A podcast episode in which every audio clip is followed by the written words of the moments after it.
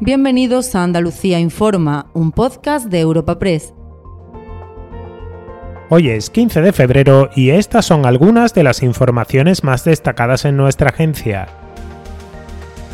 Media hora diaria de lectura obligatoria en clase desde los 6 a los 16 años. Esta es la receta que plantea la Junta en el nuevo currículum educativo para mejorar los resultados de los alumnos andaluces tras constatar que uno de sus principales problemas es la falta de comprensión lectora. A partir del próximo curso se reforzarán las horas dedicadas a matemáticas, lengua y primer idioma extranjero y se incorpora como novedad la asignatura de cultura del flamenco en tercero de ESO como optativa. Patricia del Pozo es la consejera de Desarrollo Educativo. Nuestros estudiantes tienen que leer como mínimo 30 minutos al día, como mínimo. Esta lectura planificada y obligatoria desde primero de primaria a cuarto de la ESO supondrá que cuando nuestros estudiantes terminen los estudios obligatorios habrán leído como mínimo 875 horas.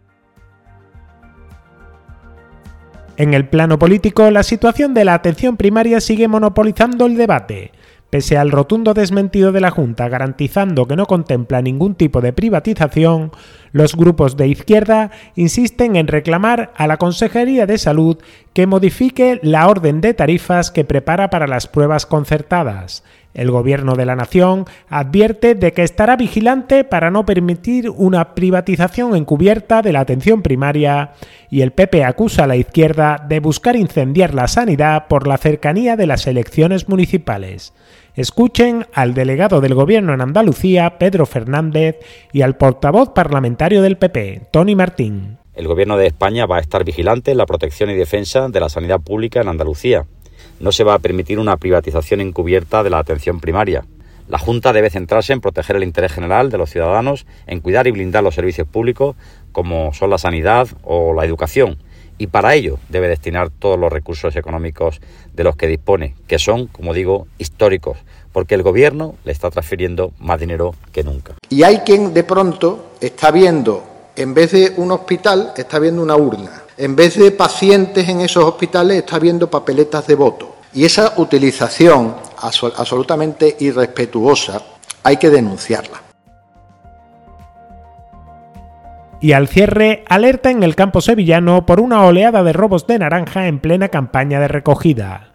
La organización agraria COAG ha sido la encargada de dar la voz de alarma sobre la existencia de grupos organizados que se desplazan en vehículos a las explotaciones y llegan a sustraer hasta 12.000 kilos de naranja en una sola noche.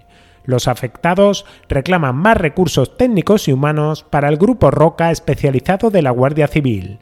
Elena Rodríguez es una agricultora sevillana víctima de estos robos. En lo que llevamos de, semana hemos sufrido ya más de, tres robos. Nos han robado más de 15.000 kilos de naranja en esos tres días y anoche, la pasada noche del día 9 de febrero, sin ir más lejos, estando aquí a las 11 de la noche, guardando mi explotación porque eh, nos tenemos que turnar mi marido y yo para, para guardar la explotación, llegaron 12 coches para robar.